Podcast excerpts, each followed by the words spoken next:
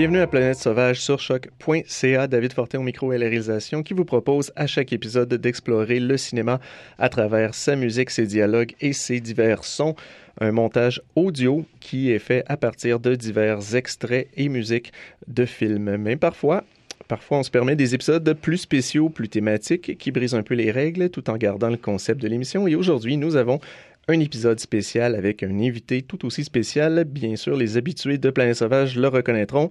Euh, DJ XL5, a.k.a. Marc Lamotte, qui vient nous proposer la trame sonore de la biographie de quelqu'un d'aussi important dans l'industrie musicale que fascinant dans son approche euh, de la musique. On parle de Joe Meek et du film, euh, en fait, le film biographique sur sa vie, I Hear a New World, J'entends un monde nouveau, sauvage. Marc, bonsoir et re-bienvenue à Planète Sauvage. Ben, bonsoir, oui, ben c'est ça l'idée, c'est qu'on s'amuse avec l'idée du soundtrack imaginaire. Ensemble, on a fait d'une en trois, euh, trois planètes, trois compositeurs, trois mix. On a fait un film d'auteur, donc euh, en bande sonore. Et là, on essaye quelque chose, c'est la, la, la, biographie fictive, donc le biopic qui est dédié à un artiste. Euh, ceux qui me connaissent intimement connaissent mon amour et mon dévouement pour Joe Meek.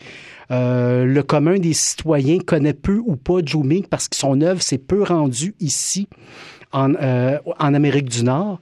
Mais Joe Meek est en quelque part, euh, un peu comme Phil Spector, un des premiers grands producteurs euh, de rock and roll, un des premiers producteurs indépendants, un des premiers à avoir son propre label.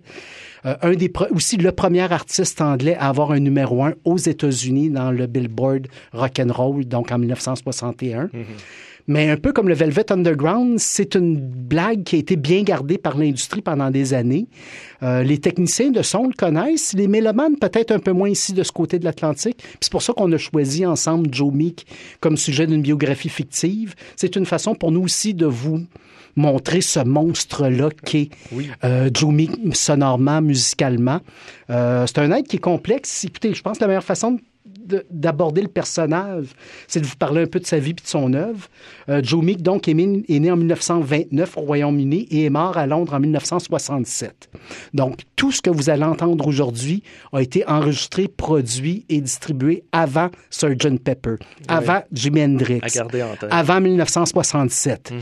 euh, son premier album solo, I Hear a New World, dont le, le, le titre du mix d'aujourd'hui, oui. date de 1960. Et, Quand et... vous allez entendre le générique du film d'aujourd'hui. Gardez en tête 1960. C'est surprenant. Moi, moi, tu me l'as fait découvrir, en fait. Joe Meek, je le connaissais pas. Et euh, la, quand tu m'avais proposé l'émission, la première chose que tu, m'avais envoyé, c'était un lien vers cet album-là de 1960, Air in New World. Puis ça a été euh, une découverte totale parce que c'est non seulement c'est clairement quelqu'un de très moderne, mais c'est vraiment un album avant-gardiste.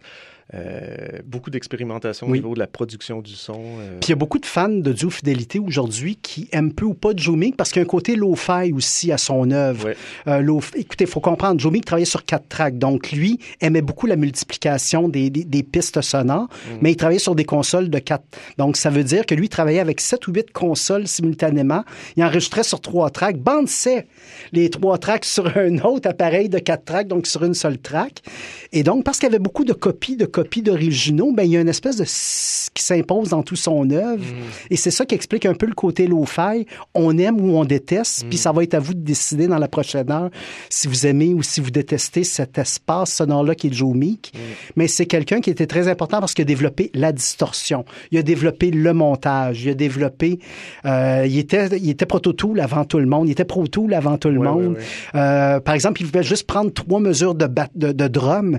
Il pouvait les, les couper et les reproduire. Donc, c'était déjà un échantillonneur avant le temps aussi. Et c'est ça qui est fascinant avec son œuvre. Euh, mais en même temps, il n'y a pas une œuvre, il y a comme quatre œuvres Euh, il a enregistré plus de deux, il a, il a endisqué plus de 245 45 tours entre 1958 et 1966. 45 de ces 245 euh, 45 tours-là se sont ici au top 50 du palmarès anglais. Donc, c'était vraiment une force importante dans les années 60. Euh, euh, cet homme-là ne savait ni lire ni écrire la musique, donc lui dictait à des musiciens les sons et les mélodies qu'il entendait.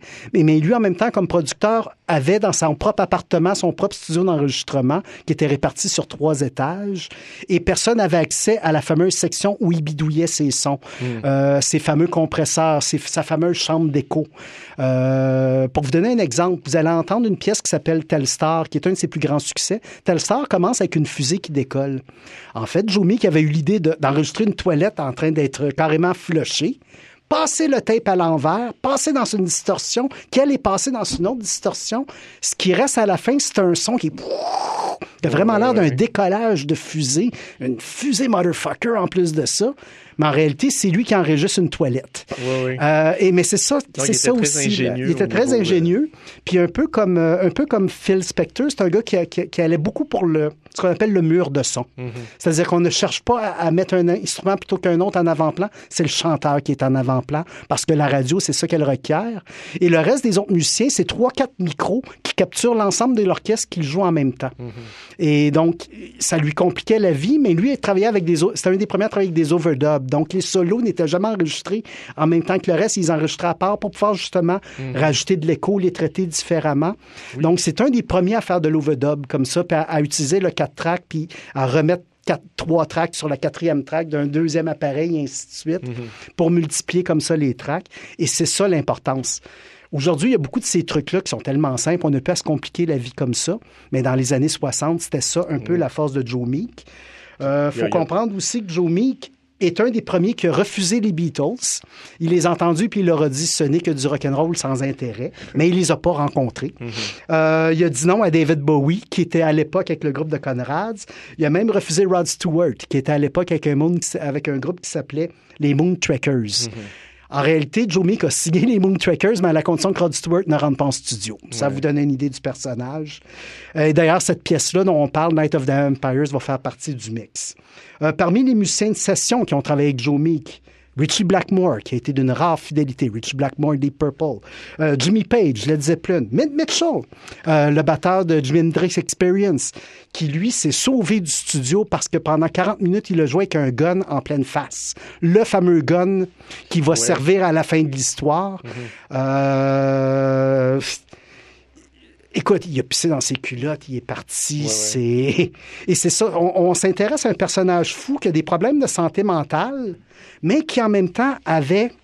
Écoute, c'est vraiment considéré comme un tournant dans la musique moderne pour son utilisation des sons électroniques, des échos et tout ça. Pour comprendre Joe Meek, son son, imaginez un mélange où on aurait les premiers rockers à la Buddy Holly et à la Eddie Cochran, L'amplificateur de Ike Turner et Link Ray, euh, les premiers enregistrements sur bande magnétophone euh, multipiste de Les Paul, euh, à ça le côté surf américain qui commençait à exploser aux États-Unis avec The Ventures, mais aussi en Angleterre avec The Shadows, particulièrement la chanson Apache.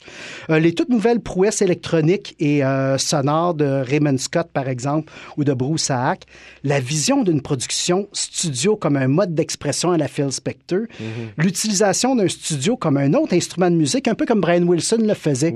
Le studio est un instrument en soi. C'est ça. Joe Meek était comme un, autre musicien à travers, peu importe les groupes avec lesquels Exactement. il Ajouter à ça des effets de compresseur, des effets sonores comme une chambre d'écho, comme tu n'en as encore jamais vu, de la réverbération, de l'échantillonnage, des rubans inversés, euh, des placements euh, unorthodoxes de micro. Il aimait beaucoup, mm. par exemple, les gens qui marchaient sur des marches d'escalier, ils mettaient le micro sous l'escalier et tout ce qui capturait, c'est Mhm. Mais ça a vraiment, t'as vraiment l'impression qu'il y a une foule qui marche en même temps. C'est extraordinaire. Euh, les vitesses accélérées, évidemment, les sons triturés, euh, les instruments trafiqués. Euh, il aimait ça mettre des affaires sur les cordes de piano. Fait quand tu jouais du piano, c'est pas du piano que tu entendais, mais des cloches ou des. Mhm. Euh, et bref, et le montage sonore multipiste. Ajouter à ça une dimension surnaturelle, ajouter les sciences occultes, une planche de Ouija à travers tout ça, et des films de série B et les films de Mario Bava. Mettez tout ça ensemble et c'est ça, Joe Meek un monde, un univers étrange et tout ça, comme je vous dis, avant Sgt. Pepper. Et le film d'aujourd'hui, donc, va essayer de vous raconter la vie de ce personnage-là.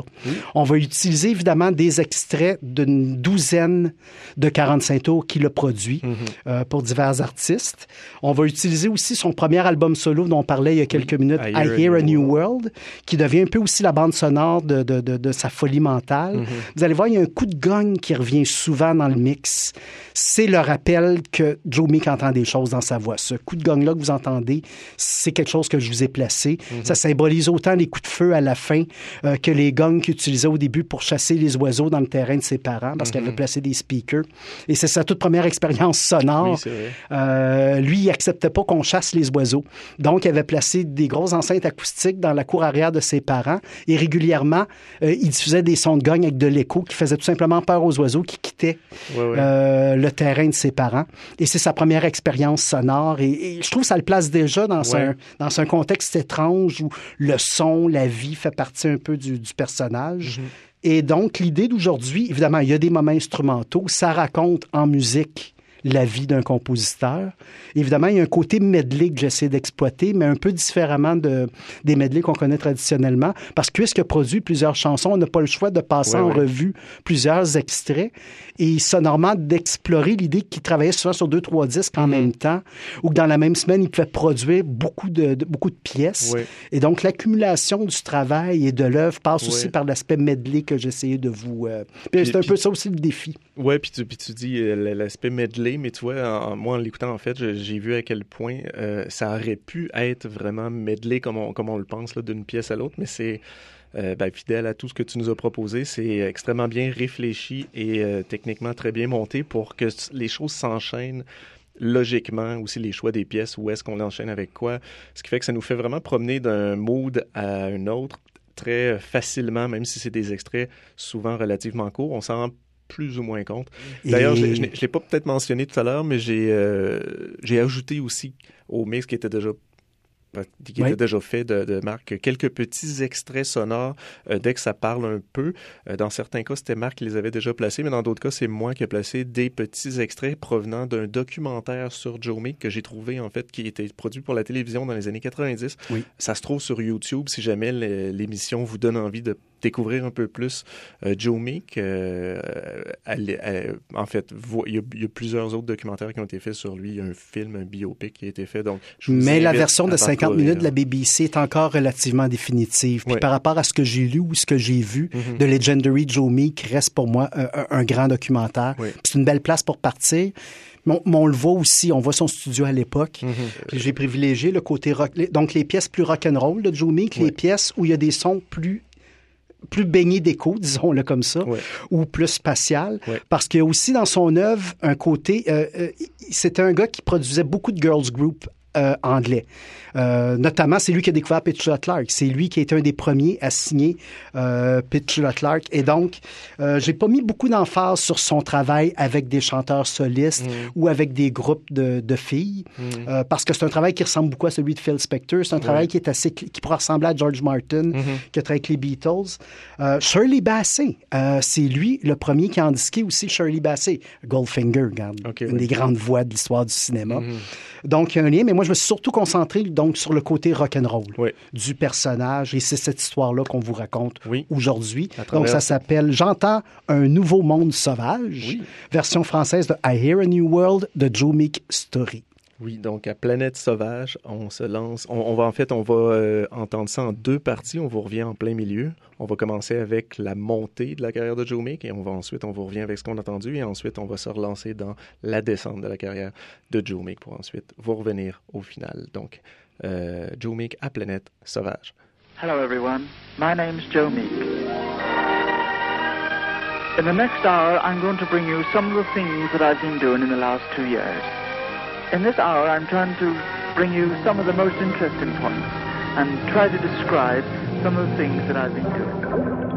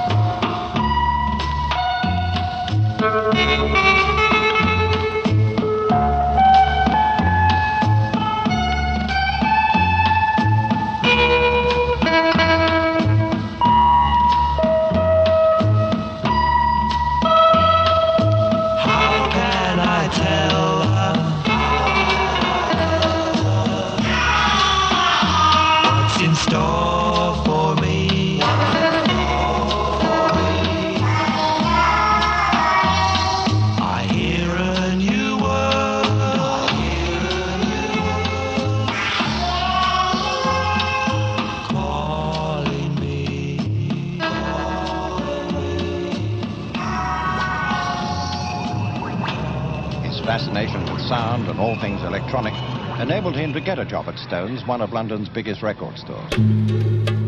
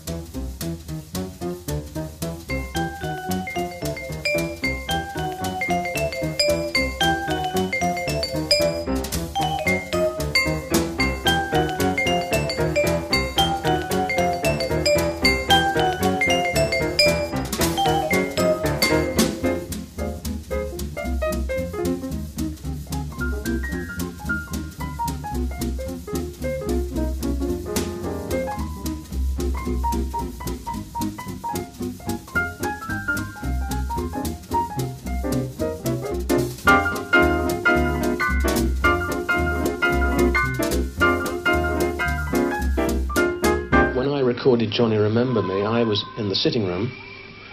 Uh, I was in the sitting room behind a little screen, and the rhythm section was in the sitting room with me.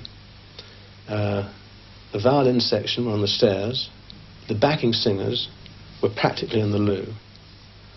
Uh, and the brass section were underneath, uh, on another floor altogether. and there was Joe next door.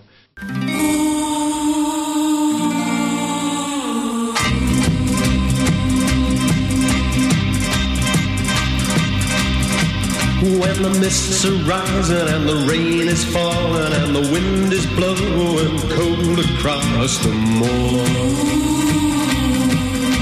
I hear the voice of my darling, the girl I love and lost a year ago.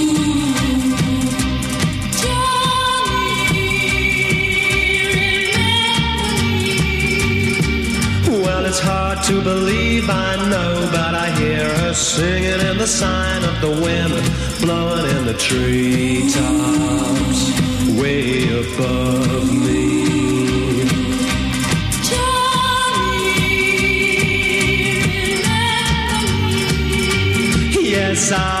someday I guess I find myself another little girl to take the place of my true love.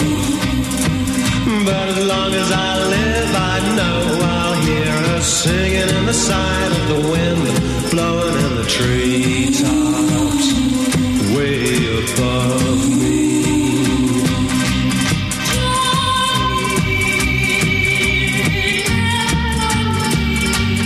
yes, I'll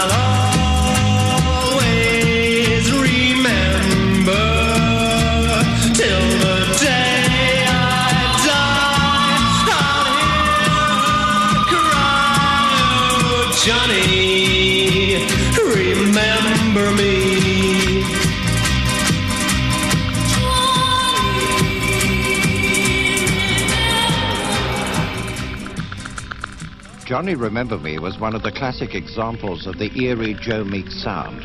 Both he and Goddard felt that their inspiration might have come from beyond the grave.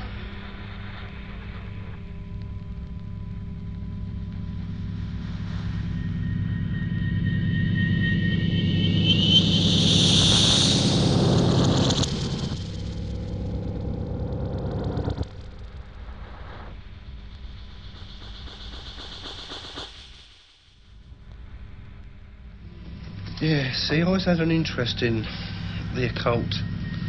You know, we had uh, visits from Buddy Holly last night, and the fact that Buddy Holly was coming to visit him and talking to him and uh, helping him um, with guidance.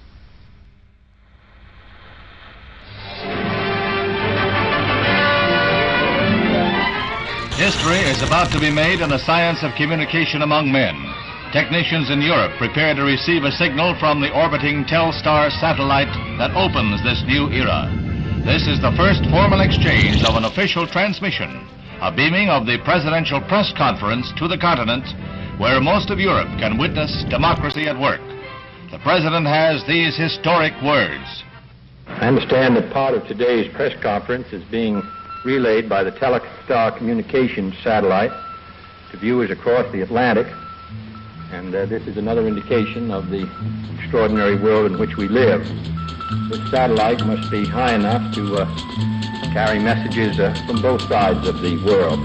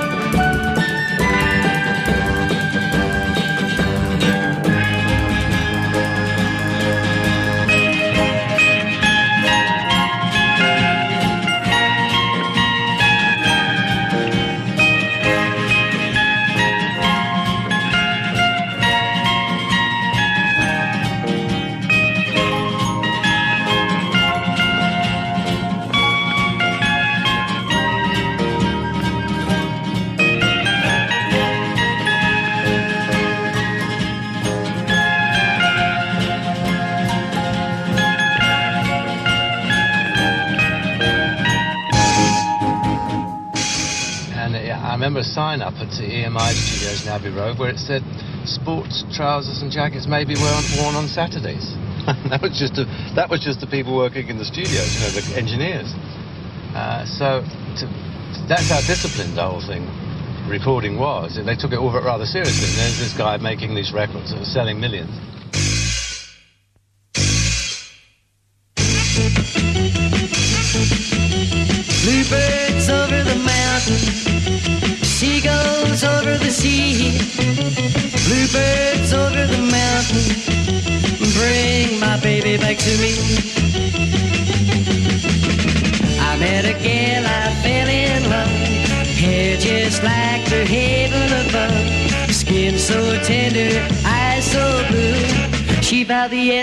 That she'd be true.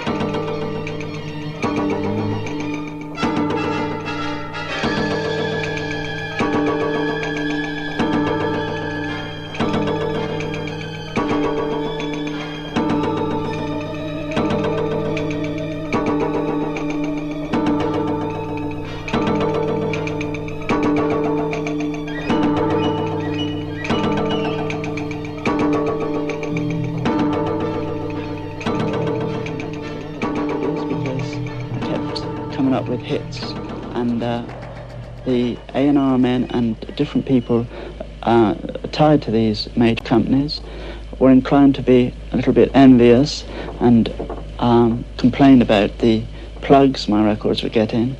And uh, uh, so I had a, I have to watch these people like a hawk.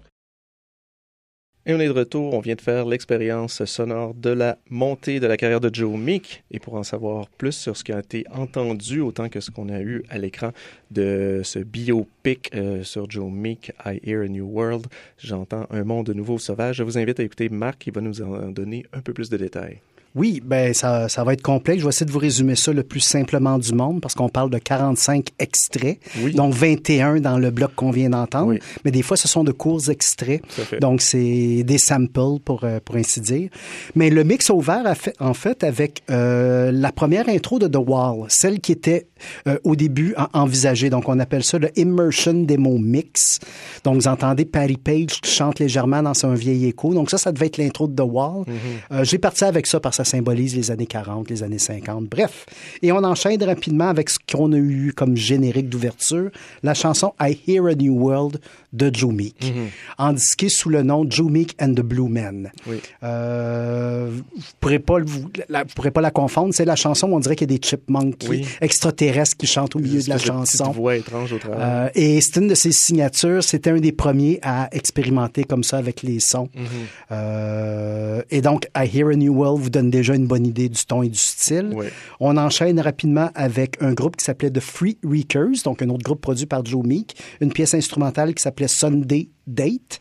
Et ça symbolise, dans le fond, l'époque 1954-1959, où Joe Meek commence d'abord à travailler à Radio Luxembourg mhm. et ensuite euh, dans divers petits labels de, d'enregistrement. Euh, il fait ses débuts, en fait, avec des morceaux de jazz. Et sa signature, c'est qu'il enregistre toujours le, le, piano à part et il ajoute beaucoup de compression et il met vraiment le piano de l'avant. Et ça a été une espèce de révolution en Angleterre où déjà, déjà on parlait d'un son de Joe Meek. Donc ça, c'est dans les années 55-56. Hmm. Euh, il va produire un grand nombre d'artistes jazz dans cette époque-là, mais euh, Joe Meek a beaucoup de difficultés à travailler en équipe avec euh, les gens des divers studios auxquels il aura travaillé. Hmm. Donc en 59, il quitte rapidement l'industrie pour partir son propre label Triumph Records, hmm. donc en 1960. Et ça, c'est symbolisé par la pièce Powerhouse, pièce que vous reconnaissez sûrement parce que vous l'avez sûrement entendu dans des dans des Bugs Bunny ou dans toutes sortes de dessins animés des années 40 et 50. C'est une pièce de Mais ici, la version que je vous ai proposée, euh, c'est une version un peu centre d'achat de euh, lounge euh, de Bobby Hamack Quartet. Triumph, écoute, ça va durer un an. Joe Meek va sortir quelques 45 tours. Des tampons, un bon gestionnaire, le label va vite faire faillite. Mais va être, euh, mais va, il va relancer rapidement un deuxième label qui va s'appeler RGM euh, en collaboration avec un fabricant de jouets anglais. Et c'est ça qui va et le tout, il, va construire ses propres studios dans son propre logement, répartis sur trois étages d'un édifice qui est à la fois étroit, mal isolé et non chauffé. Mhm. Et donc ça, c'est ça vous place un peu les lieux. On arrive avec le tout premier grand succès de Joe Meek en 1961, Johnny Remember Me de John Letton, qui est écrit par Jeff Goddard dont on parlait tout à l'heure. Chanson Johnny Remember Me qui aurait été suggérée par un rêve de Geoff. Il a rêvé à cette chanson. Et le lendemain matin, il est venu voir son ami Joe Meek. Hey, écoute ça à quoi j'ai rêvé. Puis là, sur le clavoline, il lui a joué un extrait. Et ensemble, ils ont écrit rapidement euh, la pièce, donc Johnny Remember Me. Euh, mais vous entendez les voix éthériques. Johnny. Ouais, ouais, ouais. C'est vraiment des voix fantomesques qui, qui, qui passent dans le vent pour parler. J'aime beaucoup l'espace sonore de cette chanson-là. Euh, on a entendu évidemment euh, le premier démo euh, de, Joe de Telstar de Joe Meek. C'est sur un enregistrement étrange de God Save the Queen, puis vous entendez un gars qui chante sans voix. Euh, euh. C'est ça, Joe Meek. Il savait ni lire ni écrire, mais il dictait comme ça euh, ses pièces à ses musiciens. Puis il leur disait, écoute pas le beat, écoute pas la guitare, écoute pas la musique qui est en arrière, écoute juste la mélodie. Puis part avec ça. Euh, donc, il y avait trois, quatre artistes qui étaient euh, habilités à transcrire ses idées et à en faire quelque chose de musical. Euh, Jeff Goddard, donc, étant un d'eux. Euh, Telstar va devenir évidemment un succès énorme. Euh, on a entendu aussi Orbit Around the Moon, donc une autre pièce qui vient de I Hear a New World de Joe Meek. On a entendu un extrait de Peggy Sue euh, de Buddy Holly. Euh, qui est suivi de l'accident d'avion d'Inde de Flèche de Pink Floyd. Vous savez, j'aime ça mettre des blagues Pink Floydiennes ouais, ouais, ouais. dans mes mix. C'est une de mes signatures. Mais ça fonctionne bien, justement. C'est on, on parcourt un film aussi, donc il y Oui. a vraiment toujours ces petits moments-là, ces petits extraits-là. Ben, c'est Buddy Holly qui meurt euh, en avion, c'est ça. Donc, on a entendu l'hommage à Buddy Holly, euh, écrite par Jeff Goddard et Mhm. euh, Joe Meek, donc qui s'appelle Tribute to Buddy Holly, qui est interprété par Mike Berry and the Outlaws. On enchaîne avec le thème de Fusée XL5, Fireball XL5 de Flea Reekers. Je me fais plaisir, DJ XL5, Ben Fusée oui. XL5. Euh, si vous la voyez passer, tant mieux. Euh, on enchaîne avec une autre pièce étrange que j'aime beaucoup de Joe Meek, Bluebirds Over the Mountain Shade. Euh, écoute, cette pièce-là est tellement drôle. Elle est jouée par Shade Joey and the Night Owls. On enchaîne avec une autre des meilleures pièces, selon moi, de Joe Meek, North Wind, euh, de Austin Wells and the Marksmen, 1962.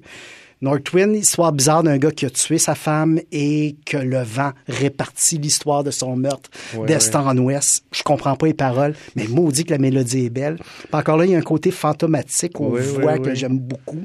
C'est vrai. Euh, C'est vrai qu'il y a beaucoup de choses reliées aux voix qui se promènent, ou comme tu disais pour euh, Johnny Remember Me, là, les, les voix Ben, il passait ses nuits dans les cimetières à essayer d'enregistrer des, en, en pensant qu'il allait pas être pogné des fantômes. Il discutait souvent avec des chats qui pensaient qu'ils étaient possédés par des fantômes. Personnage intéressant. C'est une dimension, moi, en tout cas, qui, qui, qui me touche beaucoup. oui, oui. Euh, on a entendu après ça un extrait d'un album étrange qui s'appelle Man in Space with Sounds de Attilo Art Mileno. Euh, album de 1962 qui avait été fait, en fait, ça, dev- ça devait accompagner musicalement un des pavillons euh, de- de- du salon international ou universel de Seattle de 1962. Euh, et ça sert évidemment à symboliser un peu la folie de Meek qui commence à grandir dans sa tête. Folie, en fait, qui est alimentée parce qu'il faut comprendre que Telstar a été un énorme succès. On parle de 4 millions de copies vendues la première année seulement. Mais dès la sortie du 45 tours, il y a un compositeur français, euh, donc Jean Ledru, qui a poursuivi Joe Meek, disant que Telstar était une copie d'une pièce que lui avait écrite, qui s'appelle La Marche d'Austerlitz, Mhm. qui avait été écrite pour le film Austerlitz de Abel Gans, Oui. une vingtaine d'années plus tôt. Effectivement, quand on écoute les deux pièces, on comprend qu'il y a un partage de notes qui peut se ressembler, mais la mélodie va ailleurs. Mais il reste que Joe Meek n'a jamais pu toucher un sou de Telstar et ça devait être la base de son label, ça devait être la base économique des Mhm. choses à venir. Oui. Et non seulement il n'a jamais touché un sou sur Telstar, euh, le procès n'a jamais été réglé avant sa mort, Oui. euh, mais lui a dû régulièrement payer des avocats, payer des ça. avocats, payer des avocats. Et donc, il s'est ruiné à, à avoir ce gros succès-là, puis à pas être capable d'encaisser.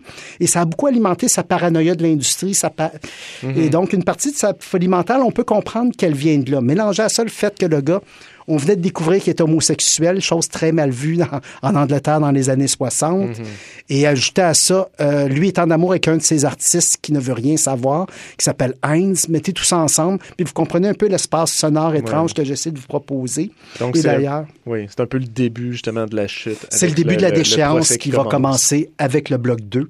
Donc, euh, c'est pour ça qu'on a terminé le bloc et qu'on commence le bloc avec des entrevues de Joe Meek, justement, à la BBC à l'époque, euh, où il nous parle un peu de, justement de sa paranoïa. Euh, lui était persuadé que Decca, l'étiquette de disque, avait caché des, micros, de tout petits micros dans le papier peint de ses studios. Euh, et il était obsédé, il arrêtait pas d'arracher le papier peint de tous ses studios, de toutes ses pièces, parce que passé sa vie à chercher des microphones cachés dans son appartement, mhm. même année, ça a atteint des proportions euh, surréalistes. Et c'est un peu dans cette zone un peu euh, inconfortable, mentale, qu'on s'en va. En même temps, vous allez entendre des trucs extrêmement psychédéliques, mais gardant en tête que ces trucs psychédéliques-là ont été enregistrés en 65 et en 66. Oui. Donc, le psychédélisme officiellement débute en 65 avec le 13th Floor Elevator. Mm-hmm. euh, mais c'est pas un mouvement qui est encore extrêmement populaire. Les Beatles n'ont pas encore fait Revolver, ils n'ont pas encore sorti Sgt. Pepper. Euh, Jimi Hendrix n'a pas encore été révélé. The Cream sont pas encore là. Donc, c'est un, un mouvement en ébullition, mais qui est pas encore bien implanté, qui est pas encore bien installé. Mais on comprend à travers toutes ces sonorités-là que Joe Meek, dans sa tête, il entend des choses que personne d'autre entend mhm. et qui a entendu en quelque part le psychédélisme avant tout le monde. Et c'est pour ça que deux, trois pièces dans le mix que vous apprêtez à entendre, vous allez vous dire, hey, c'est du gros Jimi Hendrix. Non, non, c'est deux ans avant Jimi Hendrix. Non, c'est surprenant. Et on, ben, sur ça, on va, on va commencer la descente. De, la descente aux enfers de, Joe Aux enfers de Joe Meek à Planète Sauvage et on vous revient tout de suite après.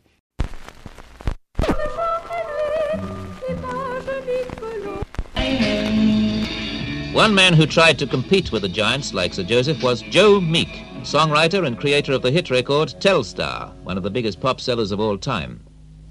He started up his own company. This was a complete uh, unit to produce and press the records. And the third record turned out to be a hit. It was Angela Jones by Michael Cox. But this brought on a lot of difficulties because the major record companies decided that they didn't want small operatives, and so they did their best to squash us out of the shops.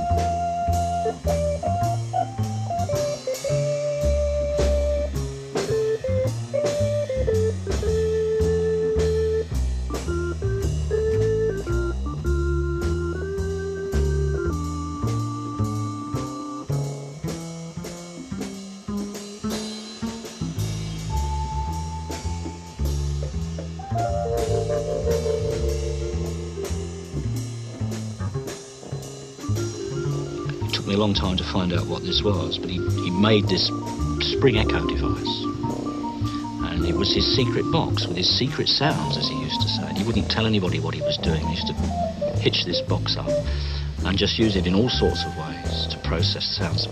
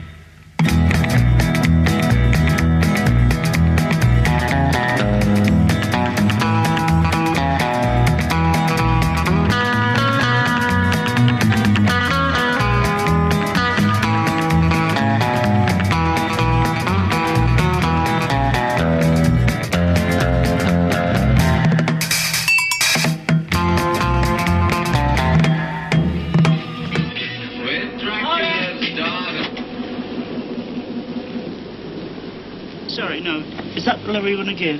Yes. We are. Oh, fair enough. Right. It's a bit over the top. Okay. Well, well, went a um, bit weird that time.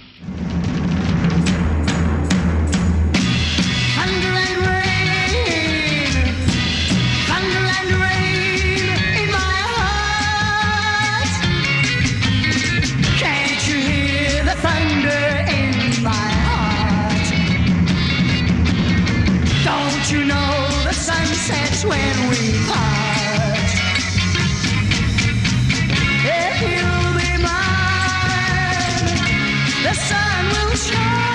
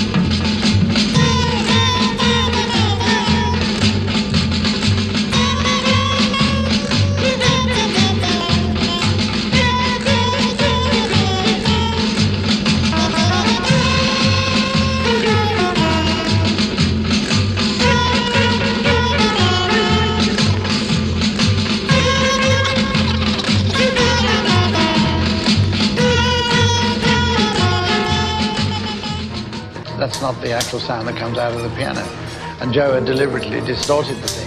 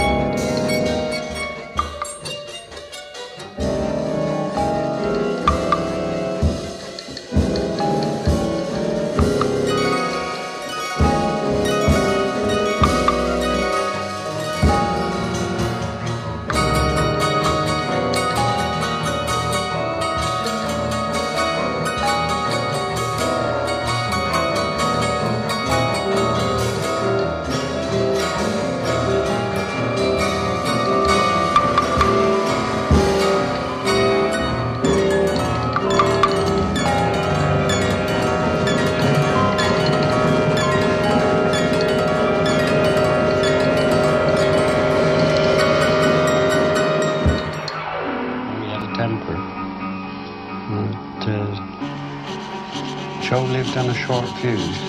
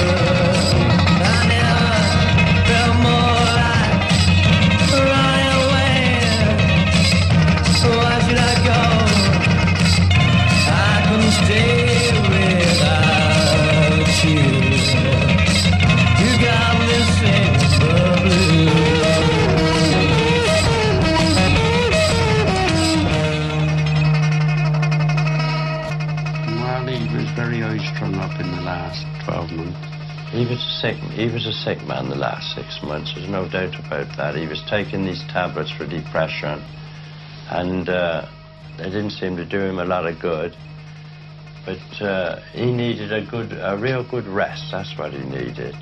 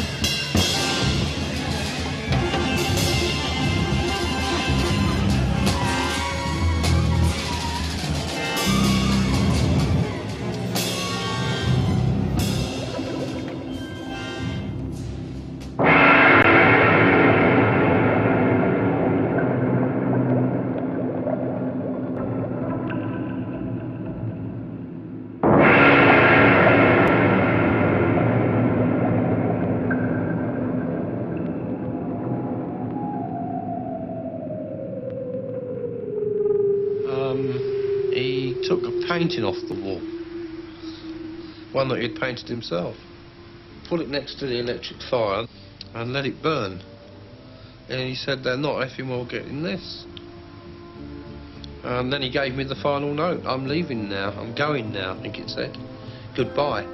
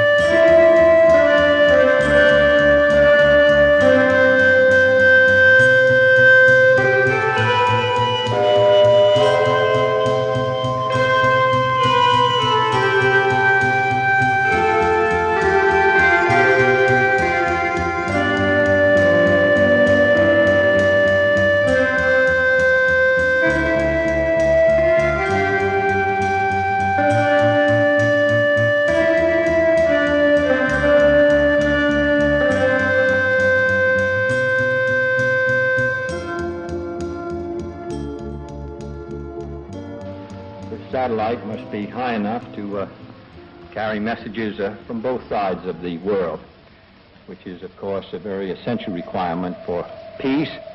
And I think this understanding, which will inevitably come from the speedier communications, is bound to uh, increase uh, the well-being and uh, security of all people here and those across the oceans.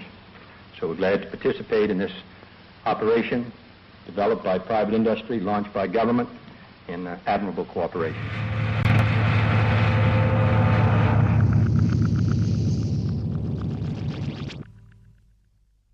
Voilà de retour euh, de ce deuxième euh, et dernier bloc de montage pour le film euh, I Hear a New World, la biographie de Joe Meek. Et c'était la partie qui était la descente, si on veut, la descente aux enfers personnels de Joe Meek.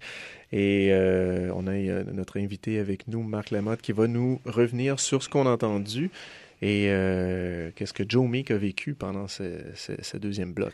Tout à fait. Donc, on commence avec Joe Meek, que, que ses efforts professionnels sont entravés par la paranoïa, on en a parlé, euh, par sa consommation de drogue, par ses crises de colère, ses dépressions et probablement des problèmes de santé mentaux non traités. Mais on ne les traitait pas à l'époque. Il oui. euh, faut se rappeler qu'on est au début des années 60. Mm -hmm. euh, donc, euh, on commence le, le, mix, la deuxième partie du mix, on a commencé avec une pièce qui s'appelle The Order of Pharaonic Jesters. C'est une pièce de Sonra. Sonra, une artiste de jazz que j'aime évidemment beaucoup, qui, comme Miles Davis, a une œuvre énorme, une œuvre qui a plusieurs volets mais son volet où il regarde l'espace m'intéresse particulièrement. Euh, un conseil, un album pour Sonora si vous voulez plonger dans son univers, Space is the Place. Mm -hmm. euh, son album sur Impulse Record, 1972 incontournable. Donc, on a entendu du Sonora. On a entendu aussi euh, le groupe de Moon Trekkers, une pièce qui s'appelle Night of the Vampire. Euh, c'est la tune que vous avez entendue instrumentale avec des guitares puis des cris d'outre-tombe. Euh, c'est cette pièce-là dont je vous disais tout à l'heure que, en fait, Joe Meek avait signé les Moon Trekkers, mais à la condition que Rod Stewart oui. ne rentre pas en studio. Il, aura, il aura fait plutôt enregistrer une pièce instrumentale qui est Night uh, of the Vampire que vous venez d'entendre, des Moon Trekkers. On a entendu aussi Swinging Low, une autre pièce instrumentale de The Outlaws, pièce qui est un petit peu plus country western, euh, genre qui aimait beaucoup aussi Joe Meek. En fait, il était fasciné par l'Amérique, les sons de l'Amérique mm -hmm. et l'espace de l'Amérique.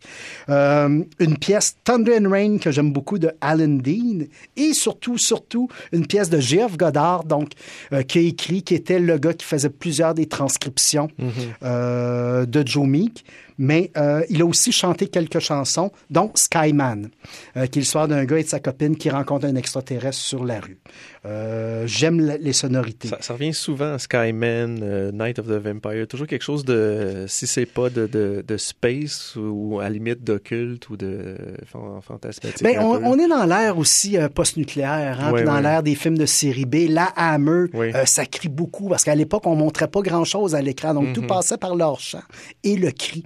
Donc, c'est normal que les films d'horreur ou les films de genre étaient plus bruyants dans les années 60 mm -hmm. euh, qu'aujourd'hui. Aujourd'hui, on n'a qu'à montrer, mais on n'a pas à faire entendre. À l'époque, on faisait entendre, mais sans montrer. Oui. Donc, euh, fin de la parenthèse. Euh, on a entendu aussi de, du fameux album dont on parlait tout à l'heure, I Hear a New World, la pièce Entry of the Goblots. Euh, une autre pièce de Sonora qui s'appelle Music from, from, from the World of Tomorrow. Euh, on a entendu une autre pièce de Here a New World qui s'appelle The Bob Light. Oui. Euh, une pièce très étrange de Sid Dale qui vient en fait de la série Spider-Man en 1966. La pièce s'appelle A Walk in a Nightmare. Euh, je suis un gros, gros fan de Sid Dale euh, qui faisait de la musique de centre d'achat mais avec toujours de la guitare twang. Oui, oui, oui. Euh, et beaucoup de ces pièces ont été utilisées dans la deuxième saison de Spider-Man, la, la, série américaine, donc en dessin animé, qui avait des, des backgrounds un peu psychédéliques, des musiques un peu psychédéliques. Donc, Dale, ça vient de là. Euh, on a entendu une chanson de Heinz, justement, euh, qui était l'objet du désir de Joe Meek, qui mm -hmm. était d'abord le bassiste des Tornadoes, mais qui finalement aura eu une carrière solo. Euh, ensemble, on a déjà joué dans un autre mix d'autres pièces de Heinz. Aujourd'hui, j'ai choisi Question I Can't Answer. pièce qui a un hook extraordinaire.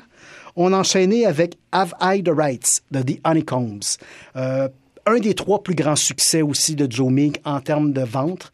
Euh, un des trois seuls qui s'est faufilé en numéro un en 1964 pour Joe Meek. Et un groupe que le et une pièce que le groupe a toujours détestée parce qu'ils n'ont jamais été capables de faire cette chanson-là en spectacle. Tout repose sur des tapes triturées, tout repose, euh, la guitare est accélérée, la basse est ralentie, il y a une espèce d'équilibre bizarre, puis vous l'entendez dans, dans, dans le mix, et les percussions, ben, c'est huit personnes dans un escalier qui marchent sur place. Et donc, ça Mhm. donne cette espèce de son-là qu'on a baptisé aujourd'hui le stomping. Donc, on dirait vraiment que c'est une foule qui marche à l'unisson. Mais en réalité, c'est Joe Meek avec des échos qui a mis des, des micros en dessous d'un escalier, puis il fait juste capturer les bruits de pas. Donc, il était responsable vraiment de beaucoup du son, en fait, de la plupart de ces pièces-là. La plupart de ces pièces-là. Autant que de. Et autant que les groupes acceptaient d'avoir un succès numéro un, Mhm. autant qu'ils acceptaient aussi que ça va être très difficile de défendre ça En, en live. en- en live. Ce qui fait qu'il y a beaucoup de one hit wonder dans l'univers de Joe Meek. Ouais, ouais. Euh, plutôt que des artistes qu'on Mhm. connaît et qu'on reconnaît. Euh, les deux pièces qui suivent sont peut-être les plus psychédéliques, les plus freak-out que Joe Meek a produites. La première, Simon du groupe de Syndicats, 1965. Une des productions les plus folles, je pense, que Joe Meek a jamais réalisées, puis des plus loud aussi. Euh, on enchaînait avec ça Singing the Blues, euh, qui d'un groupe qui s'appelle Jason Eddie and the Sentimental. Là aussi, il y a une guitare folle qui tourne, il y a une espèce de spirale de folie qu'on entend à travers la chanson et qui me fascine. On enchaînait ça avec Sonra, un solo d'orgue fou euh, qui s'appelle Dark Forces. Pour finalement terminer avec la mort de Joe Meek, il va se tirer, il va tirer sa propriétaire euh, qui venait lui réclamer le loyer. Et puis, chose intéressante, il est mort donc le 3 février 1967, exactement huit ans après la mort de Buddy Holly. Mhm. Euh, qui, lui, qui, Buddy Holly, qu'on le rappelle, lui revenait en, en ben, si on veut, lui, Oui. lui parlait dans sa tête Oui. occasionnellement. Euh, ben, il disait qu'il était régulièrement visité dans son sommeil Ouais, ouais, par par Buddy Buddy Holly, Holly. qui lui donnait des félicitations pour son travail, faut le faire, c'est déjà bon, mais qui aussi lui dictait des chansons euh, ou des idées de chansons. Mhm. Euh, c'est un peu comme Normal Amour. tu sais. À un moment donné, c'est quoi l'intuition, c'est quoi l'inspiration, c'est quoi les voix que tu entends dans ta tête, c'est Ouais. étrange. Là. Mhm. Euh, mais enfin, lui, donc, était habité, oui, de Buddy Holly. Oui. Et qu'il soit mort, donc, Le même, la même date. la même date, huit ans après, c'est un drôle de hasard cosmique, ouais, ouais. sachant que... Et il faut, faut comprendre aussi que Joe Meek euh, se tirait au Ouija. Euh, Joe Meek se fiait toujours sur des diseuses de bonne aventure, donc sur des tireuses de cartes ou des artistes de, qui tiraient au tarot, Mhm. pour s'assurer que les 45 tours qu'il allait lancer allaient être des succès.